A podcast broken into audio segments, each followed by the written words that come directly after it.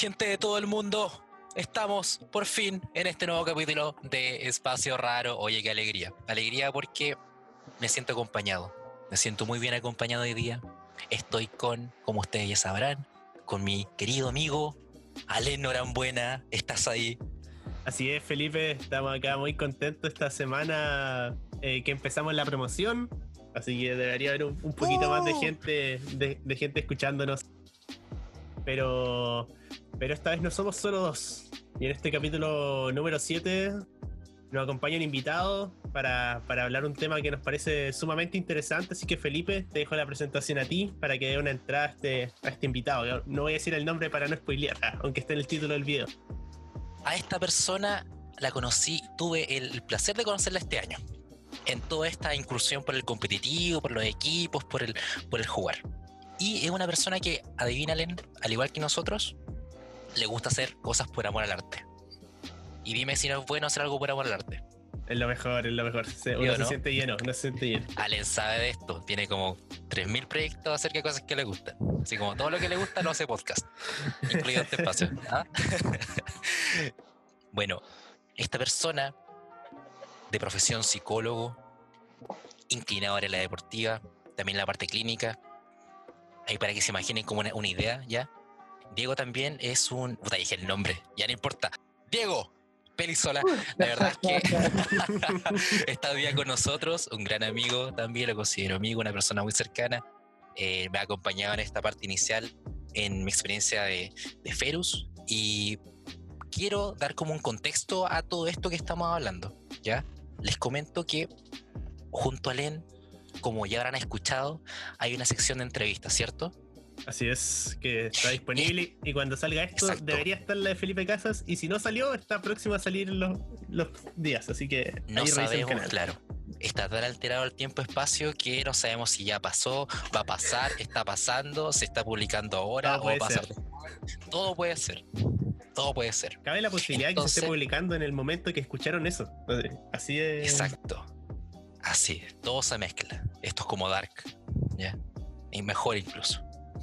Entonces, dentro de esas secciones que tenemos para ustedes, gente que nos escucha, amigos, amigas, tenemos este capítulo de hoy que va a estar dentro del contenido de los juegos ya más competitivos del deporte, que, creemos esta competencia, que para nosotros es Pokémon, y creemos que dentro de esta sección donde queremos hablar de juego competitivo, la competencia como tal, eh, es importante hablar de la, de la, experiencia, pero también queremos traer invitados, gente que pueda aportarnos a cómo abordar este tema de forma profunda, pero también... Así es. Y tomamos la decisión de, en conjunto, ¿no? De que el primer invitado en esta sección, y estamos muy felices de también de que haya aceptado, sea Diego. Así que yo creo que ya es momento de pasarle la palabra para. ya llevamos harto rato hablando nosotros, así que, Diego, este micrófono virtual es todo tuyo para, para que digas tus primeras palabras en este programa. Muchas gracias. Muchas gracias muchachos por la introducción. Muchas gracias por la invitación. Eh, creo que hoy día, bueno, somos tres y así que ya somos multitud. Técnicamente, por definición, somos multitud. Así que vamos a dejar un poquito la patada con todos los temas que vamos a, a conversar. Y bueno, eh, hablando un poquito de mí, bueno, yo soy Diego, como dijo Felipe, yo soy psicólogo, psicólogo de profesión, psicólogo clínico y psicólogo deportivo.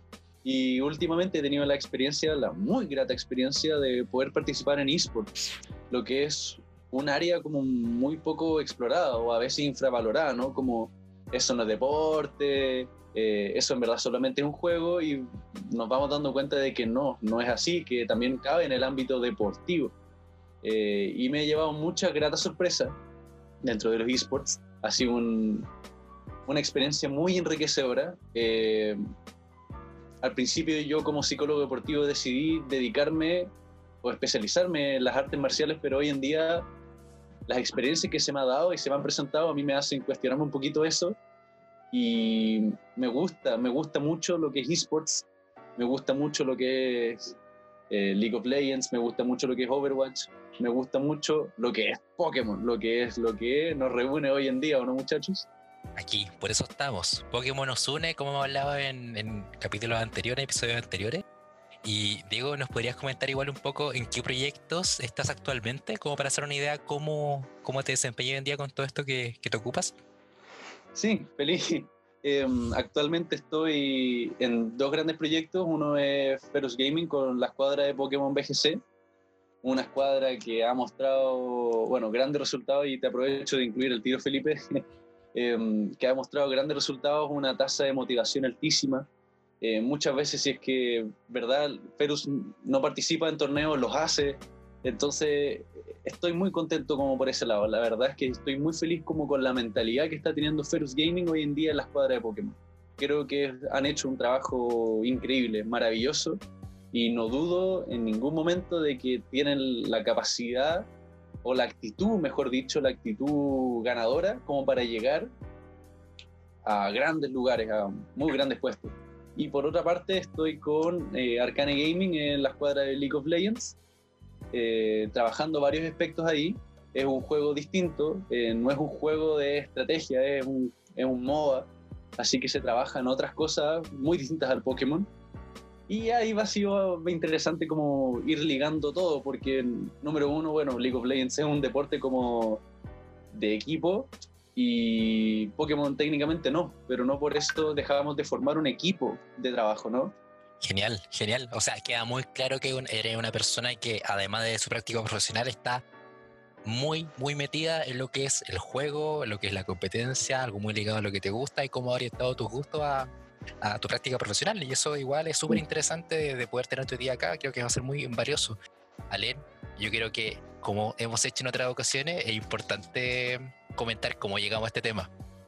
Y lo que pasó cuando, como te comenté, hoy podría invitar a, Diego. Sí, la verdad, eh, bueno, yo, yo a Diego lo conocía como su existencia por comentarios de Felipe que me dijo que, que había un psicólogo deportivo en Ferus que me pareció sumamente interesante y empezamos a... y de repente Felipe subía como capturas a, a su Instagram como de la, de las charlas que tú das o los temas que les presenta a los chicos en su entrenamiento. Y yo oía las fotos de los PPT y le decía a Felipe, oh, eso era súper interesante, eh, quiero saber qué dice, eh, como que me contara sobre el tema. Y bueno, después de un tiempo empezamos a hablar, bueno, como saben ya, Espacio Raro no es un, un podcast dedicado netamente a BGC, a Pokémon en general, pero como a los dos los que nos reúne por lo que nos conocimos al VGC, queríamos darle su sección en, en Espacio Raro, un, un, momento dedicado solamente al VGC. Empezamos a hablarlo, cómo abordarlo.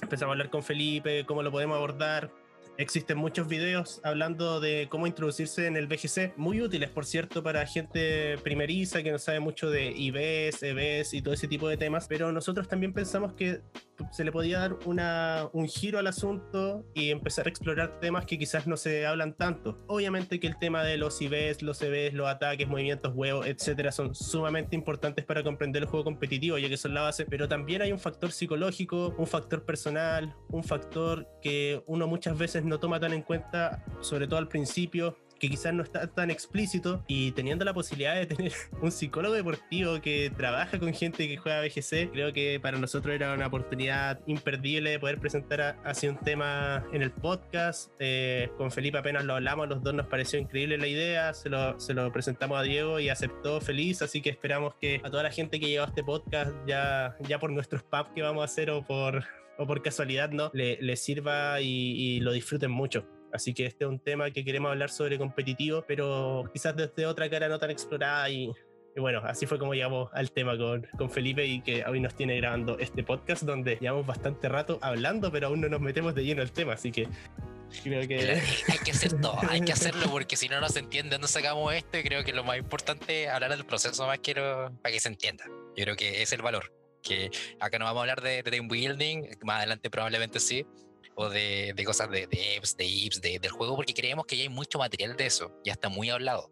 Y creemos que hay otros factores que influyen dentro de esta competencia, este juego, este deporte, como quieran llamarlo, pero también hay otros aspectos muy importantes. Y yo creo que, Diego, tienes mucho que decir respecto a esa, esa tesis. Sí, Sí, em, bueno, y gracias como acá, porque acá le doy un poquito como hincapié a lo que yo quería como mencionar es que sí, hay como muchas variables en el fondo como al momento de hablar sobre rendimiento de Pokémon. Y son variables que muchas veces son muy inconscientes, que no somos conscientes de que todas estas variables o estos procesos que pasan en nosotros, muchos de ellos son entrenables y no nos damos cuenta como que llevamos tantos años como jugando, tantos años experimentando, tantos años interactuando con este juego, en que todo esto se vuelve como muy inconsciente y olvidamos las mecánicas cerebrales como que vamos ocupando al momento de jugar Pokémon. Es como cuando nosotros andamos en bicicleta, ¿verdad? Al principio estamos muy conscientes de, de, cómo se pedalea, de cómo tengo la mano en el manubrio, cómo mantengo el equilibrio, ¿verdad? Pero con el tiempo lo experimentamos tanto que volvemos inconscientes todas esas cosas y nos preocupamos del andar y del rendir. Y hoy en día eh, les quisiera hablar sobre estas mismas variables psicológicas, como para que el que nos escuche pueda plantearse también de qué forma, o claro, de qué forma estas mismas variables están jugando tanto a su favor o en contra en ciertos aspectos de su propio juego. Y mm. para eso, bueno, a mí me gusta como empezar diciendo de que muchas veces las rachas, como las buenas o las malas rachas, muchas veces las podemos atribuir al azar, lo que encuentro que es un error tremendo, debido a que debajo de todo nuestro rendimiento hay una base psicológica muy importante. Hay complejas exigencias psicológicas que se dan en juego. Y por ejemplo, ¿cuáles son estas complejas exigencias psicológicas de las cuales yo hablo? Por ejemplo, eh, una de las exigencias que yo hablo es la rápida toma de decisión. Es decir, todo jugador de BGC debe ser capaz de elegir una acción en un corto periodo de tiempo. Y eso implica una gran demanda, es decir, además de tener que elegir la mejor opción, tienen que elegirlo dentro de un tiempo asignado. Y eso genera mucha presión. Es decir, cuando aparece en la pantalla el timer que sale en 10 segundos, como que empezamos, empezamos a procesar la información de una forma distinta, desde la forma más apresurada, desde la emergencia, desde la preocupación. Y eso a veces nos hace tomar decisiones más apresuradas, ¿no? Entonces, una de las cosas que podemos ir entrenando ya y podemos ir viendo es como qué tanto me demoro yo en tomar buenas decisiones, por así decirlo, las mejores decisiones en cada momento. Me estoy demorando mucho, me estoy demorando muy poco, me está jugando el tiempo a favor, me está jugando en contra. Otra función cognitiva o exigencia psicológica compleja es la memoria. O sea, muchachos, bueno, ustedes que tienen eh, experiencia en esto y la gente que nos escucha, Em, por supuesto que tal vez esto se lo hago muy obvio, pero personas que se están introduciendo a todo lo que es Pokémon BGC, o tienen que recordar typings, movesets, estrategias, habilidades, cálculos de daño, son muchas cosas y hay que recordar eso y especializarse obviamente en su team. Entonces saber, por ejemplo, si es que un golpe mata a mi setter de Trick Room, por ejemplo. Eso es crucial y hay que saberlo. O sea, en el top ladder, todos esos cálculos, todas esas cosas se tienen guardadas, almacenadas dentro de una memoria. Concentración, es decir, ser capaces de nosotros mantener la atención en el juego de una forma sostenida sin brindarle atención a posibles distractores. Es decir, poder detectar posibles amenazas en el juego.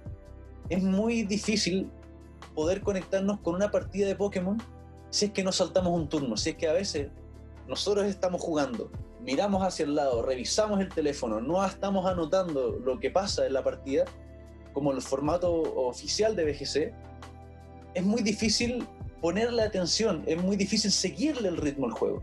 Entonces, algo que es muy importante es tener una buena capacidad de concentración en Pokémon BGC. No ser capaz de distraerme o decir como, chuta, ¿qué movimiento ocupó esta persona? Chuta, me distraje, eh, realmente tal vez la animación es muy lenta, entonces como que si no se me hace muy dinámico, la verdad se me hace fome y me distraigo. Diego. Dime.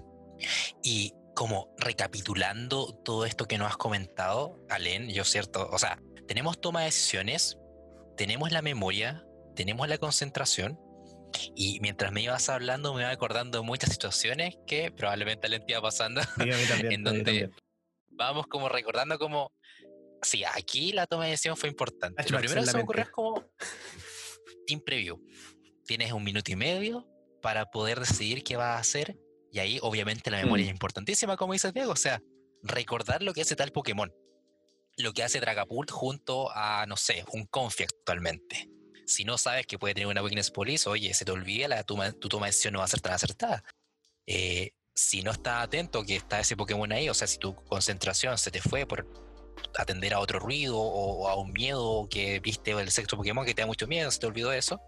O sea, creo que por separado son eh, sin duda procesos que afectan mucho el juego, pero que también se pueden como juntar, obviamente, ocurren en un conjunto y, y, y- aparecen como todos estos recuerdos que, que, que van apareciendo. Ale, no sé qué, se te, qué recordaste. Yo particularmente cuando Diego nombró sobre lo, lo del tiempo, sobre eso de, lo- de los 10 segundos, cuando te aparece en la pantalla, tienes 10 segundos para elegir tus movimientos, de inmediato tuve recuerdos de ese momento donde ya casi empiezas a tirar movimientos al azar para que, para que el juego no, no... Al final el juego lo va a hacer igual, ¿cachai? Entonces aunque tú no lo hagas igual, el juego va a responder.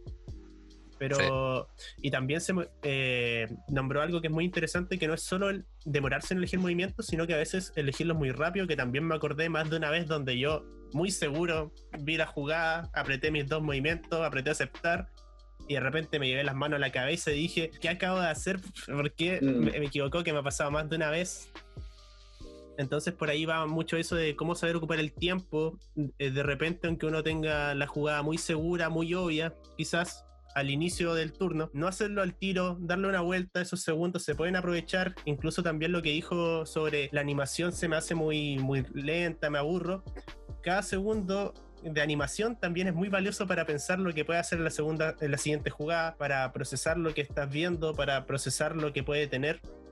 Entonces creo que guardarse esos segundos para, para meditar, incluso guardarse un par de segundos en el turno, aunque ya sepas el movimiento que quieres hacer, y que muchas veces te puede pasar eso de que tenías tan seguro un movimiento y después te das cuenta en el mismo turno, antes de que tu rival seleccione que en realidad lo que más te convenía era hacer otro, que es muy, muy importante ocupar este tiempo que es tan limitado y que también agrega mucha presión. Mm, mm, totalmente de acuerdo, totalmente de acuerdo y, y claro, como es esto lo que yo conversaba, ¿no?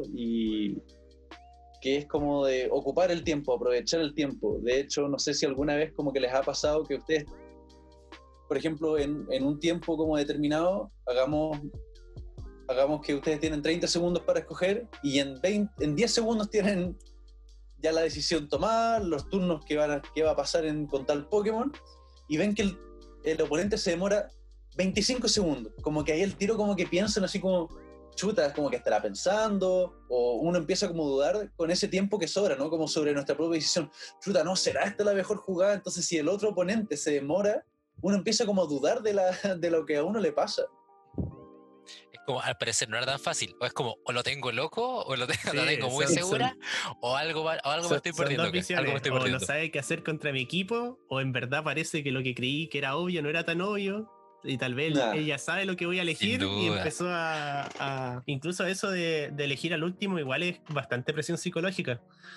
De repente es como... Sí, eso. Como, ¿por qué yo elegí tan rápido? Bueno, lo que acaban de decir, pues, ¿por qué yo elegí tan rápido? ¿Por qué mi rival se demora tanto? O de repente cuando, o incluso sobre uno mismo, cuando uno es el que no elige, igual es como no sé qué hacer y ahí uno empieza más tenso, pues cuando ya te quedaban dos segundos para elegir y en verdad no fue una estrategia tuya, si que, no, que de verdad no sabías cuáles cuatro Pokémon te convenían más, ya entras con una tensión de ya empecé mal, o sea, ya no sabía qué elegir antes de entrar a la partida, eh, ya a pesar de lo, lo que haya ya te sientes como medio mal parado. Ahora eso puede cambiar dependiendo de si al final tomaste una buena o una mala decisión respecto a los dos Pokés con los que empezó el Real. Pero Claro. también Sí, viene una, duda, carga antes- negativa, así como de una, una- unos nervios que, que llegan por eso.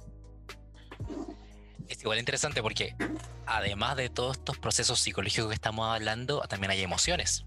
No todos como pensar, también hay, hay- sentimos cosas con todo esto que pasa. Y antes de seguir profundizando en esto, todas estas capacidades que estamos hablando, Diego, ¿con qué podríamos continuar? Porque imagino que no es solamente esto. No, hay de hecho otras funciones cognitivas que vamos ocupando y que bueno que bueno, mencionaste como por un lado las emociones, porque muchas veces en función de cómo nos estamos sintiendo vamos pensando. Si es que me voy sintiendo más nervioso, pienso en función de lo nervioso, si es que yo ese día ando más desanimado, pienso de una forma más pesimista, Entonces también es muy importante eh, tener un estado anímico tranquilo, eh, realista, optimista, que nos ayude también como a optimizar nuestro rendimiento. Pero dentro de las funciones cognitivas que estábamos hablando, que ya llevábamos rápida toma de decisiones, memoria concentración, tenemos también lo que es resolución de problemas, es decir, ser capaces de encontrar soluciones concretas y efectivas a las situaciones de adversidad con las cuales nos vamos encontrando. Es decir, que en este tiempo como acotado nosotros debemos ser capaces de encontrar soluciones concretas y eficaces que sean capaces de resolver muchas veces situaciones en las cuales nos vemos como problemados. Y muchas veces esa solución de problemas, esa resolución que podemos llegar, no solamente puede ser una, sino que pueden ser dos o pueden ser varias. Pero en el momento, como es acotado en el tiempo, debemos pensar solamente en una. Y obviamente a veces pensamos en la mejor que se nos ocurre en ese momento y después cuando vemos peleas, porque es muy importante ver nuestras matches nuevamente, decimos, ahí debía haber hecho otra cosa. Entonces ahí vamos entrenando lo que es resolución de problemas, ¿no? Situándome en situaciones parecidas, pero, o sea, volviendo, claro, como a situaciones parecidas o situaciones idénticas, pero planteándome distintas formas de ver la partida. Y a esto se viene como ligado a lo siguiente, que es flexibilidad del pensamiento. Es decir, encontrar múltiples formas de ver el campo de juego y actuar en torno a eso. No todos tienen flexibilidad, es decir, muchos jugadores, especialmente lo que he visto que se mantienen en low ladder, no son capaces de flexibilizar con su team o solamente tienen una idea o una planificación o forma de ver eh, su team.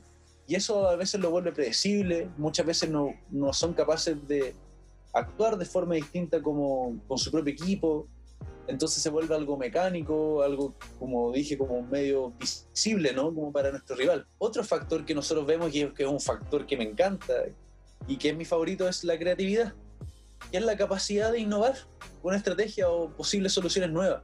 Yo creo que más de alguna vez, muchachos, ustedes habrán pensado como no, aquí se me ocurrió, acá tengo el manso cheese, acá tengo la mansa tech, la quiero aprovechar, esto nunca se ha visto y por lo tanto, como nunca se ha visto, esto va a resultar. Entonces, eso es muy valioso en Pokémon BGC, porque a veces encontramos em, como teams así que uno dice, ¿qué voy a hacer ahora? Así como, ¿cómo me va a jugar este, tipo? O sea, creo que Felipe, a ti en el IC te pasó mucho eso, ¿no? Sí, o sea, creo que primero que todo como la creatividad, la flexibilidad es trascendental como en la vida. Y si lo aplicamos a Pokémon, creo que también es como genial verlo de esa forma. En el IC también me salieron muchos equipos que me hicieron llegar a un punto en que las formas que tenía habituales de jugar sabía que no podían resultar, entonces tenía que eh, imaginar nuevas, nuevos caminos a seguir o nuevo plan a seguir en el juego que me permitiera llegar a lo que quería, que era, por ejemplo, posicionar tal Pokémon eh, para poder ganar con él en algún momento. Ah, y ahora un ejemplo más claro también. Eh, hace un tiempo estaba viendo eh, el Mundial de Pokémon del año 2018, si no me equivoco. Estaba jugando el, este jugador italiano, eh, Yuri, y es una jugada que de verdad me marcó. Yo estaba en, la fila del súper esperando entrar, estaba con el celular viendo el stream del Mundial, y de repente veo un Zapdos, un Zapdos y un Landorus. Y el Landorus estaba presionado por todos lados, no tenía nada que hacer, pero lo tenía que sacar. Y de repente veo que tira Protect con Landorus y con sus Zapdos le tira un Roar, un rugido, y lo sacó del campo. Y yo me puse las manos en la cabeza y dije, esto es un genio, o sea, esto es nivel mundial, esta es la creatividad de esta persona. O sea, no lo puedo creer. Y claro, después de los torneos lo empecé a hacer, empecé a jugar con, a tirar medio turno a mí mismo para activarme la valla, que son jugadas como de ¿de dónde la sacas? Entonces, creo que es muy entretenido lo que estás comentando. Creo que una de las partes más eh, que me apasionan dentro del juego, que es poder innovar con cosas que puedes hacer, pero que por lo general no se hacen. Bueno, hace poco se hizo una situación así muy viral, eh, creo que era parte de la Players Cup, donde un jugador que, bueno, ahora no recuerdo su nombre, quemó a su propio Gastrodon para que no lo, no lo paralizaran. Entonces, eso es... No lo durmieran. No, lo, durmieran. no lo durmieran, sí, verdad. Sí, sí. Eh, ese, ese, tipo de jugadas que son muy particulares y que muchas veces uno tiene las herramientas para hacerlas. pero, pero no se enfoca en eso. Yo la verdad no, ¿para qué voy a engañar al público? Ah, no soy mucho de hacer ese tipo de tech, yo siento que me falta mucho por conocer y por progresar, pero de repente sí es importante darse cuenta y lo digo tanto como un pensamiento interno como un pensamiento externo, de que a veces las herramientas que uno tiene tan focalizadas y bueno, los ejemplos que dio Rojas son muy buenos de este ataque es para adelante, no sé, por ejemplo, rugidos para sacarle, no sé. Un TR, por ejemplo. Es para sacar un... Evitar un trigger, sacar un, Pokémon bosteado. Sacar un Pokémon bosteado, etc.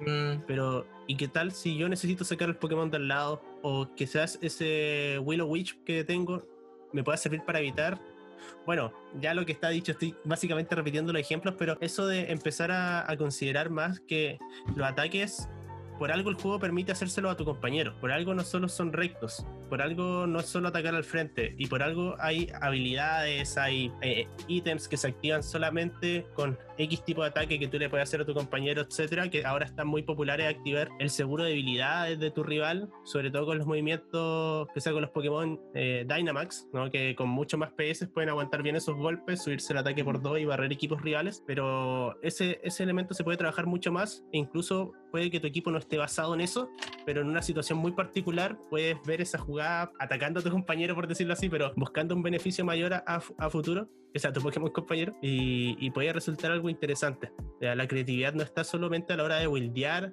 a la hora de planear una tech en particular para, para vencer, sino que la, la, creatividad también está con ese equipo que tú ya estás usando día a día, que llevas dos semanas testeando. Siempre se le puede hacer algo nuevo, siempre se puede plantear una nueva lead, siempre se puede plantear algo diferente con esos mismos seis Pokémon que tú ya conoces. Sí, estoy, estoy en verdad súper de acuerdo, súper de acuerdo de que en verdad la como la creatividad no solamente, ¿verdad? Está solamente en el buildeo, sino que en el cómo ocupo mi, mi team.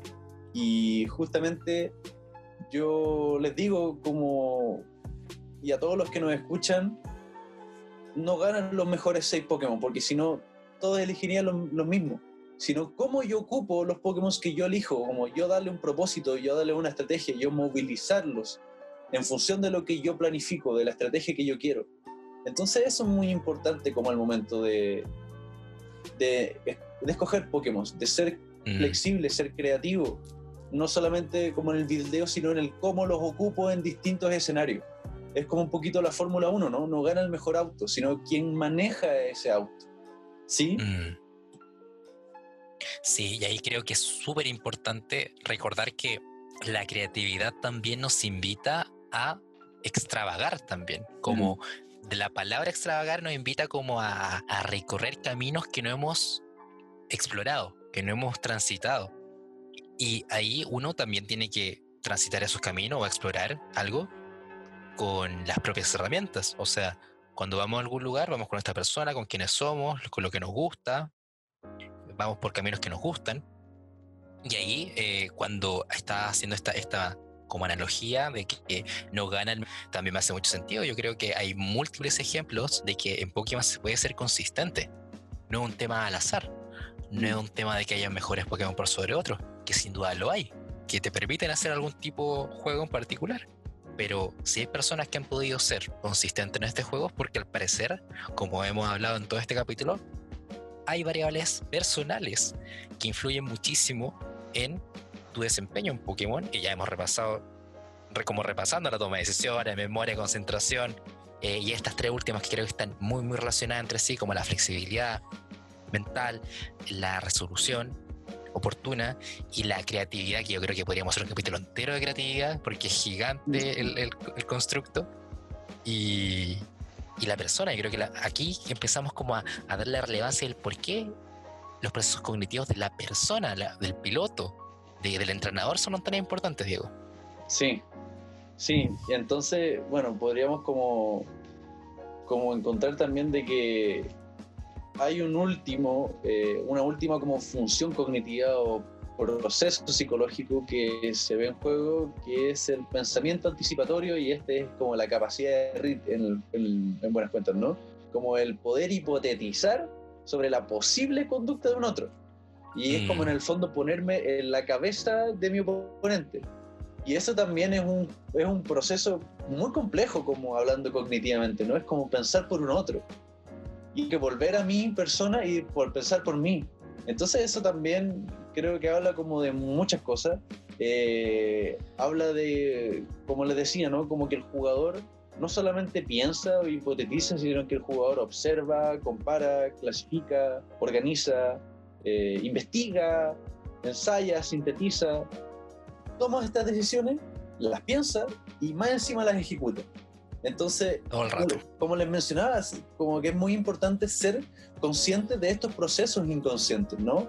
Es muy importante mm. porque estas variables que fuimos mencionando son variables entrenables, son variables de las cuales yo me puedo ir concentrando y es como, chuta, ¿qué me falta? Tal vez en mi team me falta creatividad o tal vez en mi modo de ver el juego me falta flexibilidad, tal vez me mm. falta mejorar mi toma de decisiones en una cantidad breve de tiempo, tal vez me falta una mejor memoria, tal vez eso debo entrenar para mejorar tener un mejor resultado, si eso vamos a entender con mejorar, ¿no? Como tal vez tener un mejor una mejor puntuación, una mejor posición en la ladder, una mejor posición en el ranking, ¿no?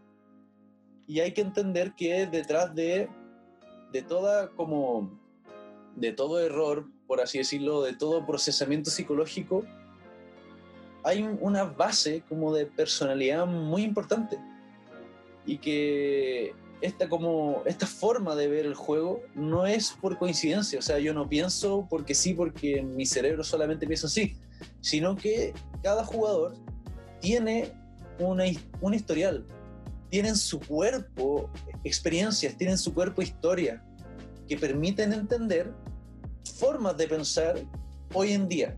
Es decir, yo en función de lo que viví, soy capaz de eh, pensar hoy en día como pienso. Es decir, detrás de todo esto podemos ver em, historias hacia atrás, podemos ver rasgos de mi propia personalidad, podemos entender muchas cosas, como desde optimismo, desde la sobreconfianza, desde impulsividad. Y todo esto de mi personalidad, de mi persona, de la persona del jugador, ¿verdad? Se ve reflejada en mi modo de juego. Entonces, cualquiera de estos factores de los cuales yo me voy mencionando, como estos rasgos o factores de personalidad, muchos pueden constituir como la base del procesamiento único psicológico que tengo de ver el juego. Por ejemplo, tal vez yo soy, sin saberlo, una persona muy cuidadosa como al jugar. Soy una persona muy defensiva. Me gusta eh, jugar al Protect y al Switch In. Tal vez eso como que lo, lo que a mí me acomoda, entonces busco de cierta forma un equipo que me pueda permitir eso, por ejemplo, bueno, hoy en día se juega con harto Incineroar, pero hacer harto switching con Incineroar, eh, de cierta forma debilitar mucho el sweeper del enemigo, tal vez eso es lo que a mí me acomoda. Tal vez yo soy alguien arriesgado y me gusta irme con todo, me gusta ver la win condition de mi juego y arriesgármela y jugármela por eso, porque ahora la veo súper clara. Me gusta ir por el doble protect, no tengo problema y si no me sale, bueno, me las arreglo como puedo. Entonces hay mucho como de, la, de nuestra personalidad que se ve reflejada mm. en nuestro modo de juego. Y en, esa, en ese sentido yo les quiero preguntar como a los que nos están escuchando y a, y a ustedes, mis queridos interlocutores, ¿de qué forma ustedes creen que mi propio estilo de juego se ve influenciado por mi personalidad? ¿Qué de mi personalidad me permite crear un cierto estilo como de estilo propio en mi forma de juego? Sí, ahí me gustaría igual hacer un pie de página para que no quede el concepto vacío acerca de qué es lo que es personalidad, ¿ya? Ah. Primero dejar en claro que la personalidad, todos tenemos personalidad. Yo creo que está como en, el, popular decir como, no, este cabrón no tiene personalidad. Eso es mentira. Todos tenemos personalidad, ¿ya? Y tenemos ciertos rasgos de personalidad. Y la personalidad de alguna forma son como todos nuestros componentes, nuestro cuerpo, nuestros componentes mentales, nuestras emociones, que son característicos de nuestra forma de ser, nuestra forma de pensar, nuestra forma de actuar. Es decir, es lo que hace Alen ser Alen y no ser Felipe, por ejemplo. Es lo que te da tu alenicidad, por decirlo de alguna forma. O es lo que hace Diego ser Diego, o lo que me hace a mí ser yo. Eso es nuestra personalidad, lo que nos caracteriza. Y desde ese punto, como llenando eso, eh, encuentro que es fascinante lo que comentas, Diego, porque si nos conocemos, si sabemos cómo somos, si nos vemos como una persona, por ejemplo, que nos gusta tener todo bajo control o que nos gusta tener todo como bien armado o todo bien organizado, que es mi caso, por ejemplo. Eh, a mí también, por sorpresa, al parecer no de forma coincidente, me gusta mucho jugar al eh, U-turn, al, intimidar, al snare, al dejar a menos 8 a mi rival antes de pegarle. Me gusta mucho eso. Y es porque también soy una persona que organizada, que le gusta tener todo bajo control. Y es fascinante ver esas como cruces entre cómo soy yo, cómo es mi personalidad, y también con, con que soy una persona como más, más abierta, más creativa, y como eso igual me gusta ponerlo en mi equipo, por eso me gusta tal Pokémon, y creo que todos tenemos eso y todos podemos hacer ese ejercicio de, oye, ¿cómo soy yo también? Es como juego, y puedo aprender también de en la medida que yo me conozca más, en la medida que yo soy y me conozco más y, y voy mejorando, también mi, mi juego puede mejorar. Y cómo a través de mi juego también yo puedo aprender de él y puedo permitirme ser una persona distinta al aprender de otro, al escuchar de otro. En mi, en mi caso particular, eh, bueno, esta es una pregunta que, que me, me plantean y que yo la tengo que pensar en este momento. Yo, por ejemplo, sé que Felipe igual ya tenía eso, esa idea y ya se había cuestionado eso, pero yo así haciendo un análisis muy por encima y quizás puede que lo cambie en un futuro, pero por ejemplo, yo soy una persona que al menos en Pokémon, y creo que a diferencia de Felipe, eh, por ejemplo, a mí no me importa perder mi giga si yo mato el giga del rival. O sea, Mm. tengo como ese, ese, ese factor de riesgo que puedo quedar con, con tres pokés menos o si yo veo un, un peligro en el frente o la win condition del rival, a mí no me importaría sacrificar mi Dina a pesar de que mi rival todavía le quede por eh, eliminarlo. Entonces yo siento que, que me gusta el control pero desde una faceta diferente. Porque no es tanto ese Mm. control de como yo tengo los cuatro Pokémon, estoy bajándole el ataque, sino como ya, borré la amenaza, ahora puedo jugar tranquilo. que tampoco sé cómo, cómo definirla en base a mi personalidad, porque tampoco es una pregunta fácil.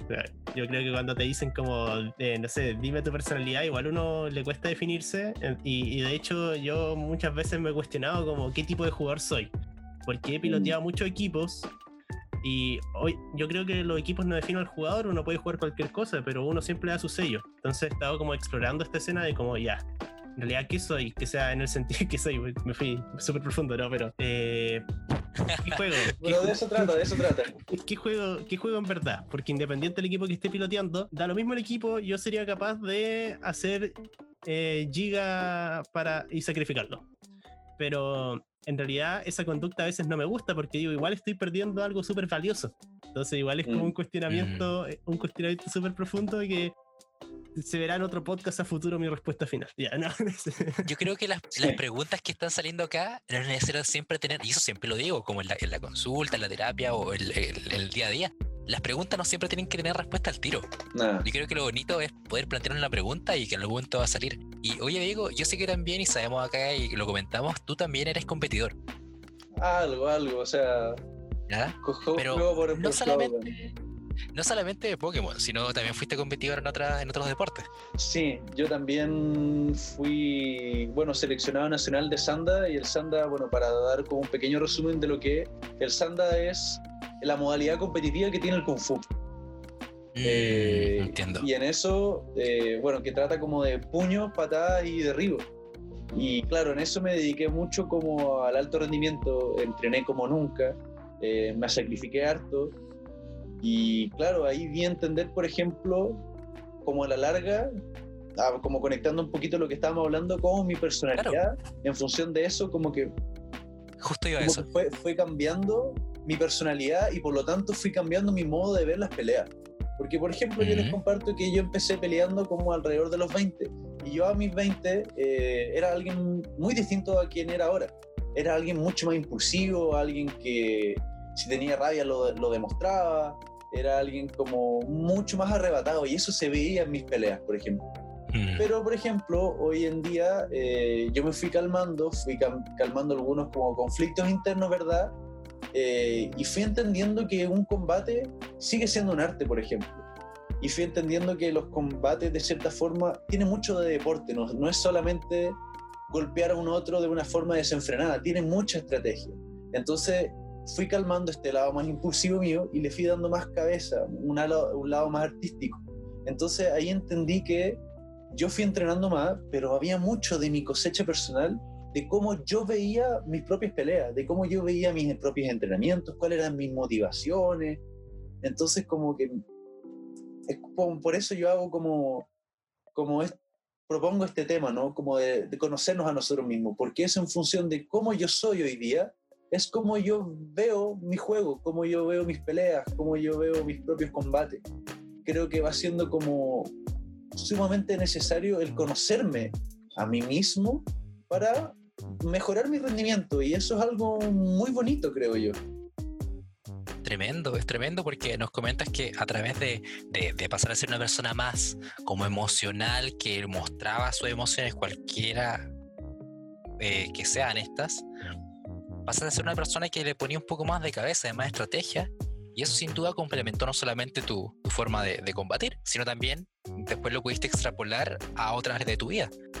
Y no vamos a decir que Pokémon hace lo mismo, pero sin duda es una práctica que moldea nuestro cerebro de alguna forma después de jugarlo algunos años y lo que vemos en combate es que es un ejercicio que me gusta hacer demasiado es como así como reacciono y, y las cosas que hago en combate o, o después de un torneo grande saco un aprendizaje trato de extrapolarlo a mi vida Sí, y es como aquí tenía que tomar una decisión que era importante porque me permitía pasar a alguna ronda definitiva, ¿ya? O tenía que, por ejemplo, eh, tenía una opción y tenía que jugármela de lleno por eso, y después lo logré salió bien, o a veces sale muy mal, pero fui una persona que fui por esa opción y no me dejé estar, no, no me dejé como caer. Y eso al final me da como el mensaje de que, oye, bacán, eres una persona que, que va por lo que quiere.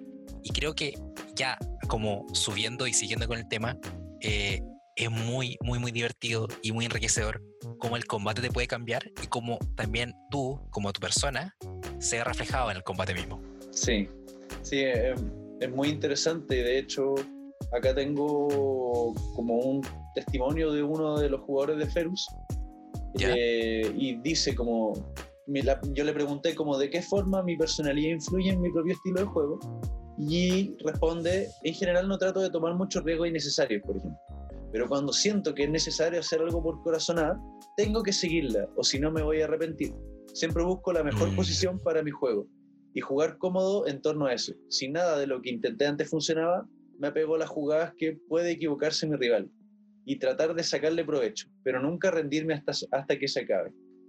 Eso es algo muy bonito, creo que refleja muy bien cómo su propia como personalidad, su propia forma de ser, refleja eh, su estilo de juego. Esa es una respuesta muy madura y creo que conocerse de esa forma refleja un poquito cómo él ve el juego.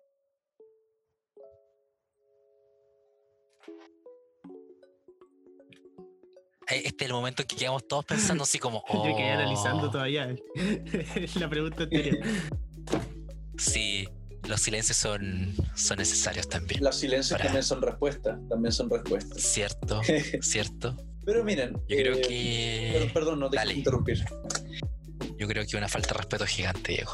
No sé si te voy a poder perdonar.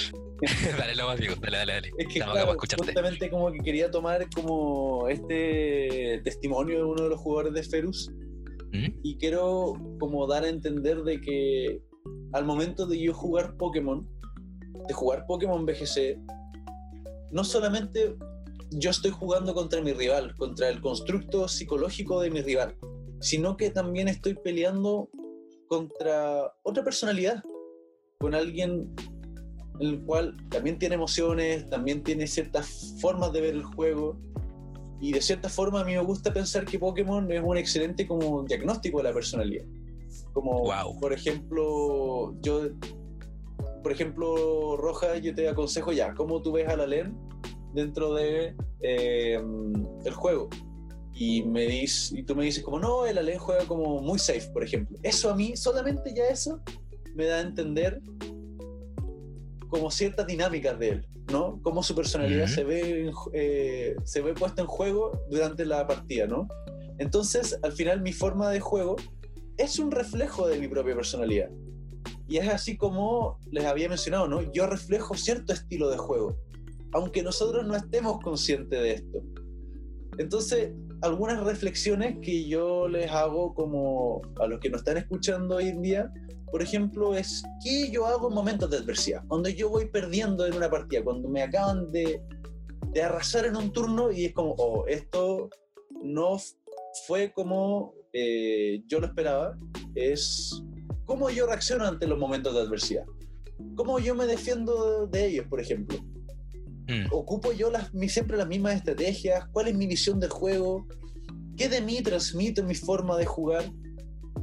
Creo que muchas de esas reflexiones inciden en nuestro rendimiento y creo que eh, es muy necesario tener, como mencioné anteriormente, un pensamiento positivo, que es un pensamiento optimista, un pensamiento afirmativo, un pensamiento realista, que pueda configurar una filosofía de ver el juego, ¿no? Que no solamente yo tenga conocimiento técnico del juego, sino que tenga un conocimiento de cómo yo ocupo ese conocimiento técnico, ¿no? Cómo yo despliego eso en distintas conductas.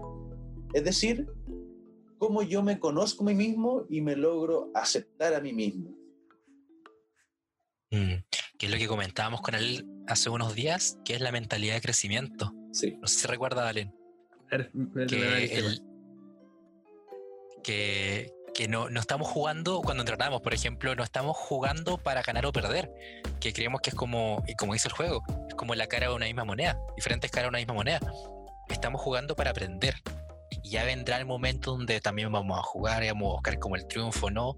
Pero creemos que sí, jugamos con una mentalidad de aprendizaje, cada combate también es algo positivo, independiente del resultado porque estás aprendiendo, te estás conociendo a ti mismo, estás respondiendo también preguntas en la acción de cómo es que tú realmente reaccionas ante la adversidad o ante lo que ocurra.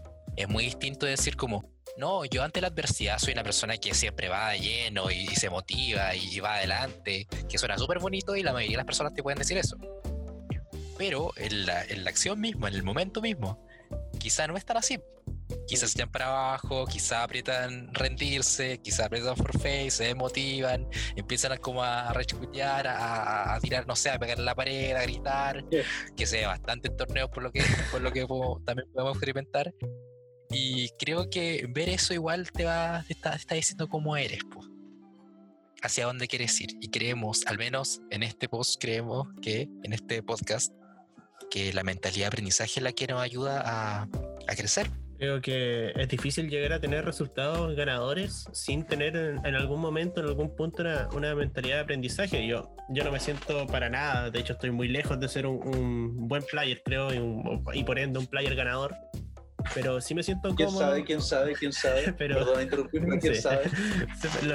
Así resultados no, así como estadísticos, ah, no, pero, pero No, sí siento. no dicen nada, pero perdón interrumpirte. No, no, no te preocupes.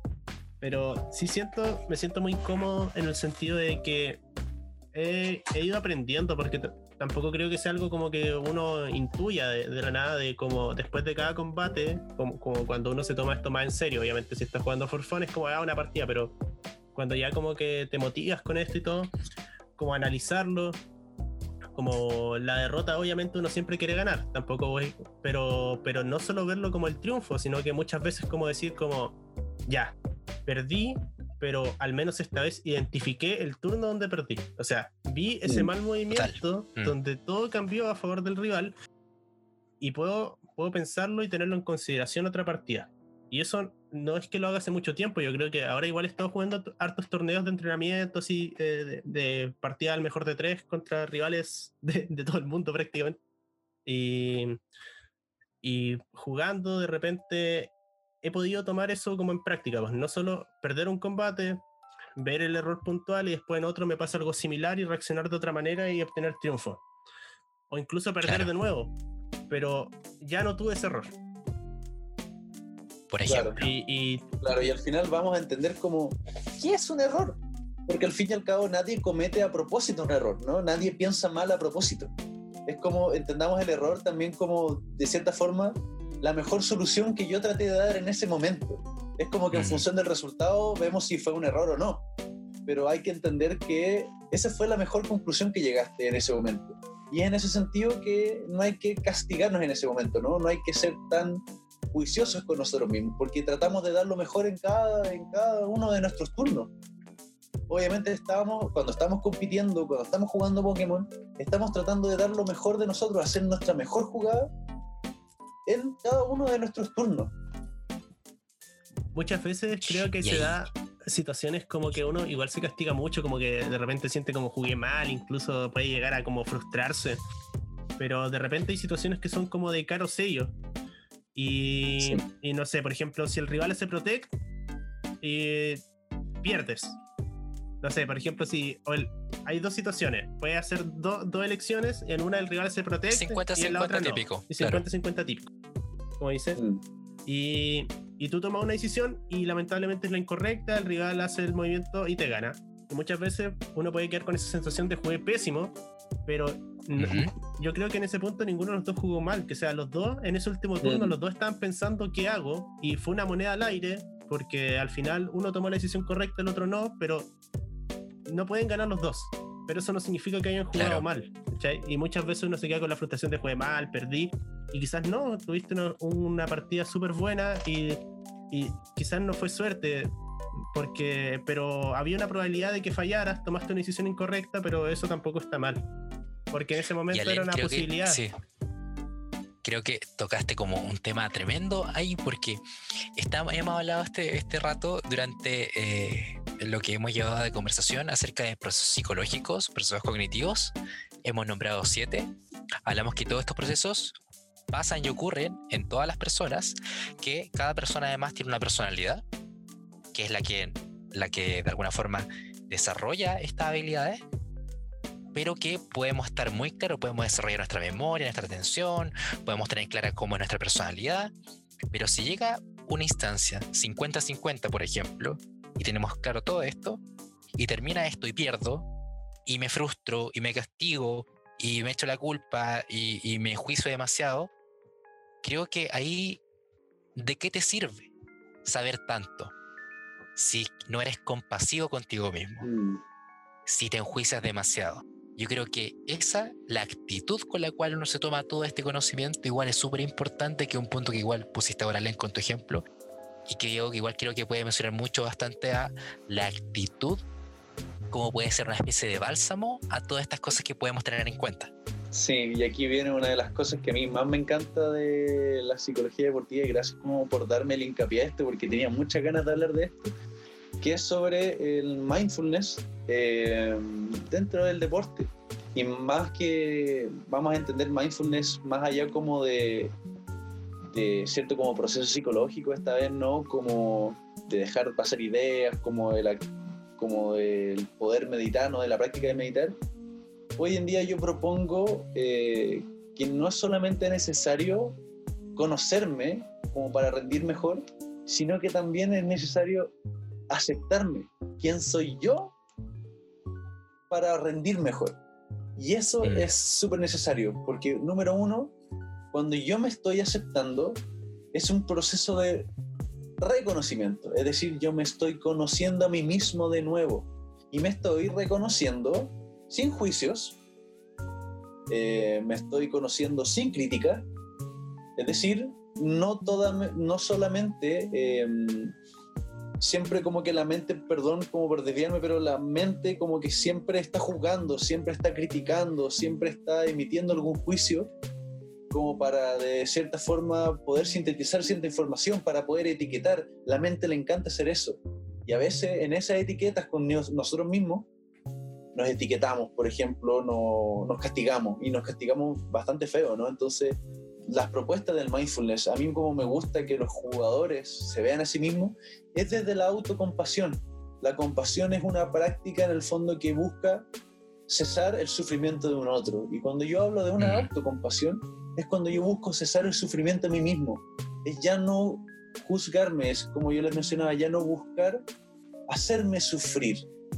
Creo que es muy necesario dentro del proceso de aceptarme no solamente reconocerme, sino que aceptarse también tiene que ver con cuáles son mis limitaciones, eh, con qué cosas yo puedo cambiar, qué cosas no, y eso no tiene que ver con la resignación, que tiene que ver como con el achacarse, ¿verdad? Como que viene a ver como con, desde como la desesperanza, sino que desde la aceptación viene como desde la liberación, como el yo soy así y me gusta, yo soy así y, y me despliego de tal, de tal forma como soy y en, este como, en esta aceptación es como que viene la, la paradoja del cambio, ¿no? Como a medida que yo acepto como soy, es que yo me abro al cambio de distintas cosas. Claro. Y eh, el aceptarme también implica yo conocerme en distintos contextos. Entonces, como les decía, como yo abarco ciertas situaciones, cómo yo me voy aceptando en distintas situaciones, cómo yo voy recapitulando, reevaluando distintos episodios en mi vida, es que yo también mejoro desde ahí. Y es lo que más me gusta como inculcar desde el mindfulness, desde la aceptación, yo empiezo a mejorar.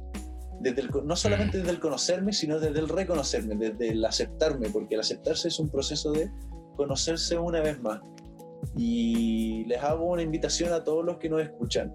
Les hago una invitación a ustedes dos, eh, Felipe y Alén, de aceptarse un poquito más todos los días como jugadores de, eh, de Pokémon BGC, de personas eh, detrás de los jugadores y que de cierta forma aceptar sus errores como procesos de aprendizaje, como de nuevo, ¿no? Como errores, como entenderlos como yo solamente pensé en ese turno que era lo mejor como para mí y no me puedo castigar como por pensar eso, porque yo siempre me deseo lo mejor a mí mismo.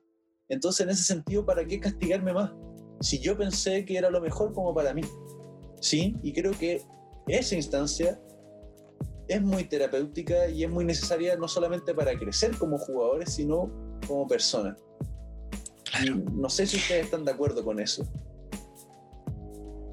Claro, yo creo que ahí, viéndolo en retrospectiva, siempre todos somos generales después de la guerra. No, que debía hacer eso, si era obvio. Mm. Pero claro, lo sabes en ese momento porque aprendiste. Porque ya pasó, ya lo viste, ya viste el resultado. Claro. Mm. Y de hecho, Aleno, siempre nos pasa. Después de un torneo, después de un match, tú me dices, no, que pasó esto, que pasó lo otro. Y yo ahí estoy y te digo, ya, pero mira, y ahí como que te doy unas palabras. O al revés, pues al revés. Yo mm. me pasó esto, me pasó lo otro. Y él me dice, pero tranquilo, todo esto. Es mucho más fácil ser compasivo con un otro, al parecer. Sí. Que con uno mismo. Porque yo no voy y le digo, puta que eres malo, puta que eres penca. No, pues todo lo contrario. Pero sí lo puedo hacer conmigo, así como, puta, ¿por qué hice eso? ¿Por mm. qué, ¿Por qué hice eso? Mm. Entonces, creo que Diego nos invita a un ejercicio de, así como podemos ser compasivos con un otro, seamos compasivos con nosotros mismos. Y también me gustaría igual eh, comentarle al... Yo, esto es un podcast de Pokémon, de BGC, y quizá no todos estamos familiarizados con algunas palabras o conceptos que salgan. Quisiera igual comentar que, que mindfulness, que se traduce como una mente plena, ¿cierto, Diego? En realidad, como mente plena, como una mente... Sí, ¿cierto? Mente plena. Y el mindfulness es la meditación de toda la vida oriental, el poder tener la mente eh, centrada en el momento presente, ¿ya? viéndolo con, no sé, tú te puedes entrar como en tu respiración, o te puedes entrar en algo externo, una vela, por ejemplo. Eh, pueden llegar pensamientos, la mente siempre está como muy alocada, pero uno ve ese pensamiento y lo deja ir. Mm. Es como la práctica de la meditación, como a grandes rasgos. No un podcast de meditación, así que no, no vamos a andar más en eso. Pero eh, mindfulness o la meditación, la mente plena, eh, te invita a esto, como a tener esa actitud en general en la vida y la actitud creo que de, de no juicio y de, de, aceptación es mucho más fácil cuando tenemos una mentalidad nuevamente de crecimiento, porque sería muy difícil aceptarnos si creemos que nuestra tenemos una mentalidad rígida, que no cambia, que nacimos de una forma y morimos de la misma forma. Porque si somos malos en algo, por ejemplo, si hoy día no soy tan bueno en Pokémon y tengo esa mentalidad rígida de no crecimiento, bueno, si me acepto, me acepto como una persona que no es muy buena en esto y voy a morir así. Por tanto, ¿qué, ¿de qué esfuerzo? No vale la pena esforzarme en esto porque siempre voy a ser igual. En cambio, lo que hemos hablado también acá es que si no, de algo nos sirve reconocer que hay procesos cognitivos a la base de cómo jugamos y que el identificarlos, saber cómo somos en eso, a la medida que nos aceptamos, de en qué nivel estamos, desde ahí desde la aceptación, como comenta Diego, podemos saber qué mejorar o desde qué punto poder mejorar. Y es paradójico, pero desde la aceptación de quiénes somos, nos facilita el cambio si es que tenemos una mentalidad de mejora y de crecimiento. Así es. Y es genial, genial. Así es, había un profe en la U que a mí me... que yo como que a, veces como que me equivocaba o me sacaba una mala nota y yo, perdón el, el, garabato, pero decía, oh, que soy weón. Entonces a mí me decía como, oye, si tú trataras a tus amigos como te tratas a ti mismo, tú tendrías muy pocos amigos. Y yo quedé, wow, es verdad, así como, imagínense tratar a un amigo de ese adjetivo si sacara, no sé, un rojo en una prueba. Uno quedaría como pésimo amigo. Pero claro, este, en esta actitud como de autocompasión es hablarse con amor, ¿no? Es como es lo que es lo que tú decías, ¿no? Como cuando yo hablo como con un otro, es como yo me debería hablar como a mí mismo, ¿no? Si yo veo que el otro Mm. se sacó un rojo y le fue mal y se siente mal por eso, decirle como chuta, pero amigo, amiga, tranquilo, tranquila, esto solamente es una nota, esto ya va a pasar. Si nosotros somos capaces de hablarnos desde ahí, chuta, que cambia el panorama. Soy capaz de relajarme, soy capaz de eh, aceptar que no me fue tan bien, pero también desde esa aceptación soy capaz de poder mejorar mi rendimiento a la próxima prueba. Es decir, como ya sí me costó, me dolió, y desde esta experiencia yo es que decido eh, mejorar, aprender, eh, reorganizarme. Es como, igual como hemos hablado sobre otros temas en el podcast, esto es algo sumamente extrapolable a otros aspectos, ¿no? Como hemos dicho anteriormente, Pokémon es un, un catalizador de esta conversación con el que la llevamos, pero, pero todo esto se puede ver en muchos más aspectos de la vida y, y sobre todo eh, es muy útil porque siempre algo que ayuda a uno a sentirse mejor, a sentirse realizado y a progresar es algo, es algo que sin duda ayuda. Sí. Yo no, no- bueno, yo entiendo que Felipe y Diego sí son eh, personas que practican esto día a día y yo en lo personal no, como muchas personas que estamos escuchando el podcast, pero que están escuchando el podcast en estos momentos, pero la verdad suena como algo sumamente interesante y al menos a mí me hace mucho sentido, ¿no? Tanto en Pokémon como en la vida, ¿no? De, de a veces no ser tan crítico con uno mismo porque, bueno, no, acá estoy con dos psicólogos, pero creo que sin estudiar psicología uno se da cuenta que uno tiene un, eh, un criticismo mucho más grande con uno mismo. No sé si acabo de inventar una palabra. Pero, pero uno es súper crítico con sus actos. Uno, uno siempre se, se- No sé si se mide con una vara más alta, pero bueno, eh, y encuentro que el ejemplo de, de tu profesor es súper es súper como conciso en ese sentido. Y a veces esa, que esa palabra como de apoyo venga de uno mismo puede hacer que en un momento donde uno puede sentirse muy frustrado eh, ayude. No sé, por ejemplo, volviendo un poco a Pokémon, puedes perder una partida, no sé, en un torneo presencial, entonces estás por rondas. Pierdes, eh, no sé, en el tercer game y después te queda una carga negativa, porque perdiste por quizá una mala decisión y después de eso quedas con una carga negativa, ¿no? De jugué mal y ya va al otro game y ya entras pesado, ¿no? Así como, "Ah, estoy Sí. jugando mal. En cambio, quizás si vas con un switch diferente, ¿no? De, ya, tomé una mala decisión, pero en ese momento era una decisión lógica dentro de un abanico que había y ahora puedo repuntar porque la actitud también hace, hace mucho, bueno, ya lo hemos comentado, creo que igual el podcast ya llevamos hablando más de una hora, ¿no? Eh, se, puede, se puede profundizar en, en otro capítulo quizás, pero la actitud en, en el sentido del ánimo, que igual tocamos una pincelada hace rato, hace mucho a la hora del juego, ¿no? Ya, bueno, ya lo habíamos nombrado de, de cierta manera. Podríamos concluir entonces, ya entendiendo lo que creo que le comentó algo importante. Estos son súper aspectos que es, son generalidades, son aspectos entre comillas básicos que quisimos como poner en la mesa. Eh, gracias a Diego también que nos permite como ponerlo en palabras que podamos como comprender, que nos van a abrir la conversación a toda esta sección que queremos destinar al juego, a la competencia y que este un capítulo de muchos, ¿cierto, Len? Sí, y esperamos que, bueno, ya había conversaciones tras bambalinas, pero que, que Diego se sume también a, a próxima edición. Hagamos la pregunta. Hagamos la pregunta, Len. Hazla tú, hazla tú. Diego, ¿quieres volver a participar de este podcast? Ah, Ah, pero por supuesto, yo encantado, me encantaría, sí. Sí. Dijo, sí. sí, Rojas dijo sí. Sí. Así es. Perfecto, está grabadísimo, entonces está el compromiso de, de que va, va a seguir un, un invitado habitual a esta El sección. primer invitado habitual. pueda, el primer eh, invitado habitual. Y aprovechemos sí, sí. que va a ser invitado habitual para que ya llegó más gente, sobre todo a nuestro Instagram, de lo que estamos muy, muy mucho, Mm. muy agradecidos.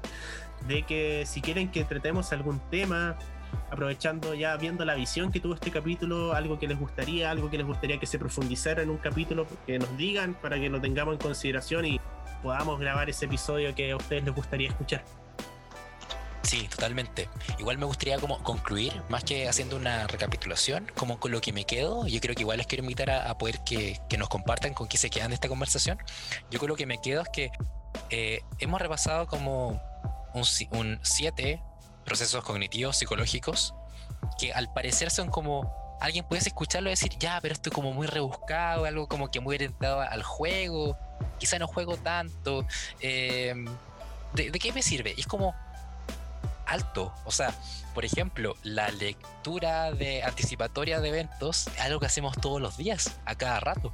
Desde que nos levantamos, desde que, por ejemplo, eh, vamos por la calle caminando y vemos un perro, eh, ahí estamos haciendo lectura anticipatoria, o sea, que el perro va a abrir a saludarme, mm, me va a ladrar, tengo que correr, tengo que ir por al lado, al frente, o si pasa una persona vestida de negro en la noche, vamos por una calle, ahí también estamos haciendo lectura, ¿ya? Mm. Eh, desde cuando, no sé, todo el rato estamos haciendo lectura cuando llegamos a ver a un amigo y está como contento, triste y vamos a ver cómo hablarle. Estamos todo el rato haciendo esto. La atención, para qué decir, la concentración igual, resolución de problemas. Cada rato estamos resolviendo problemas.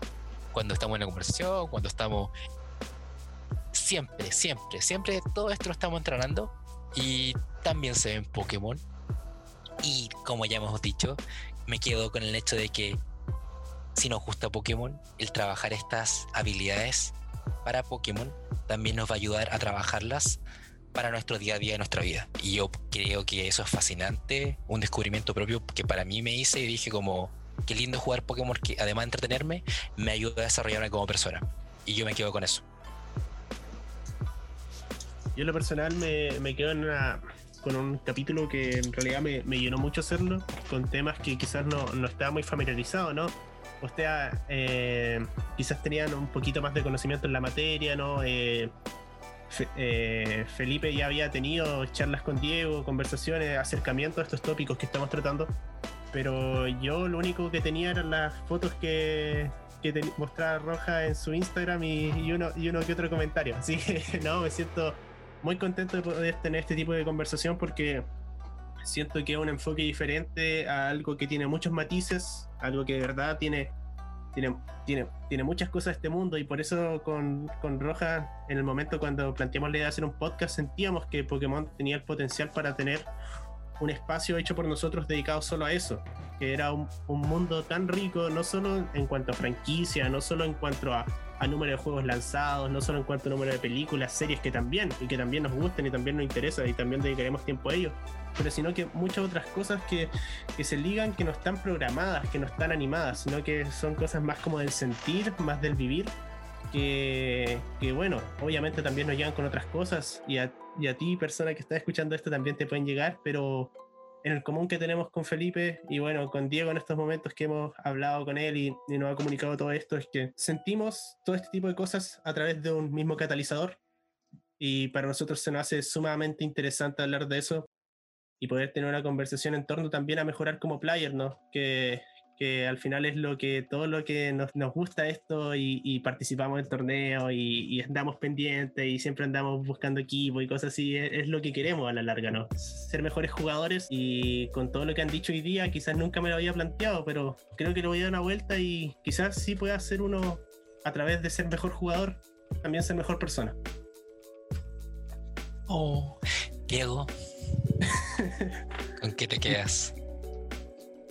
Yo eh, me quedo con. Ah, con, con tantas cosas, eh, pero principalmente yo me quedo con que. Eh, chuta, este es un maravilloso programa que me permitió a mí como hablar sobre un tema que a mí también me llena mucho, que es un tema que a mí me llena de sentido, que como que en cierta forma yo hablo esto no solamente desde la teoría, sino desde, desde mí, ¿no? Como que yo, si esto no me movilizara como a nivel personal, yo no lo hablaría. Entonces, espero que todo lo que yo haya dicho y todo lo que nosotros en general, nosotros todos hemos, hemos hablado acá, les haya llegado y haya tocado más de alguna fibra sensible, por así decirlo, alguna fibra emocional. Porque si toca esa fibra, desde ahí se pueden lograr cambios, porque si no son solamente como cambios superficiales, ¿verdad? Entonces creo que sí. es muy necesario profundizar en estos temas, abrazarlos con mucha apertura como a lo que pueda pasar, a lo que yo pueda sentir, y desde eso ver qué pasa. Y con este silencio, después de, de, esas palabras de Diego, yo creo que vamos llegando al final del episodio número 7. No sé si es el episodio más largo, hay uno que dura una hora y media. el de la isla de la armadura. Pero, la, la, diferencia, la, la diversidad. Este pero, pero, le está haciendo la pelea. Así que antes de, de, empezar la despedida, quiero agradecerle mucho a Diego aceptar, también aceptar volver a venir a mí en lo personal, y creo que también hablo por Felipe, me pareció una conversación sumamente interesante. Quizás para algunas personas, oh, se fueron en la media volada, pero bueno, quizás también un poco es la gracia, ¿no? Estar una hora hablando. Para eso estamos. Estar hablando, da para esos temas. Eh, igual es como una conversación media esa random que uno tiene de repente cuando te vayan volada con temas que no te esperáis. Bueno, acá, acá estamos. Así que muchas gracias por aceptar. Eh, muchas gracias si alguien llegó hasta acá, si le pareció interesante, lo escuchó, eh, porque de verdad dejarnos estar en, eh, escuchando nuestras voces una hora, una hora y media, me, me parece de verdad algo increíble y, y, muchas gracias por darnos esa oportunidad. Así que bueno, si tiene algo que decir chicos para ir cerrando este capítulo. Yo creo que la invitación, Diego, por ejemplo, y ponte en el caso de que hay personas que están en este punto escuchándome y dicen, oh, ya, quiero saber más de esto, me interesa lo que están haciendo, tanto sus proyectos personales. Diego, ¿dónde te pueden ubicar? Por, por redes sociales, por ejemplo. ¿Cuáles son tus redes si los quieres como En todo caso, en YouTube deberían estar en el video, las redes sociales, de todos, de espacio Van raro, abajo, pero si los, puedes, si los puedes comentar sí, ahora. para la gente de Spotify. Perfecto, mi, mi Instagram, muchachos, es actitud olímpica, arroba actitud olímpica. Ese es mi Instagram de psicólogo. Cualquier duda, consulta, me la pueden hacer por ahí. Yo feliz, encantado de resolverla. Y voy a tratar de no responderlas como por interno, sino que las voy a leer y las voy a responder en la próxima edición que yo esté invitado en Espacio Raro. Oh, buena, buena. Ahí lo deja de canchado. Entonces, arroba actitud olímpica, lo pueden encontrar a Diego. Eh, Ale, ya hemos hecho harta propaganda acá, pero ustedes ya saben, nos pueden seguir en, en Instagram, ya, en Espacio y ahora sí publicamos Podcast. cosas desde ayer. Ahora publicamos cosas, sí. Nos pueden encontrar en YouTube también como Espacio Raro Podcast también, No. ¿cierto? Es en Instagram, Espacio Raro Podcast. Siempre soy pésimo. Instagram, Espacio Raro Podcast, YouTube, Espacio Raro y Facebook, Espacio Raro, aunque aún no está muy habilitado. De hecho, creo que ni tenemos likes. Pero no importa, ya, ya los tendré en algún momento. Quizás estén escuchando esto en un futuro, en un año, en dos. Así Tenemos que- todos los canales ahí para que nos puedan hablar, comentar y cosas y todo lo que quieran. Así que, gente, el capítulo de hoy llega a su fin. Hacemos una pausa, nos vamos a ver el, el otro capítulo. Eh, ya hemos dicho todo. ¿Algo más? Que se acaba el Espacio Raro. Hasta la próxima, chicos. Adiós. Diego, muchas gracias. Nos vemos. Las dimensiones vuelven a la normalidad. Adiós.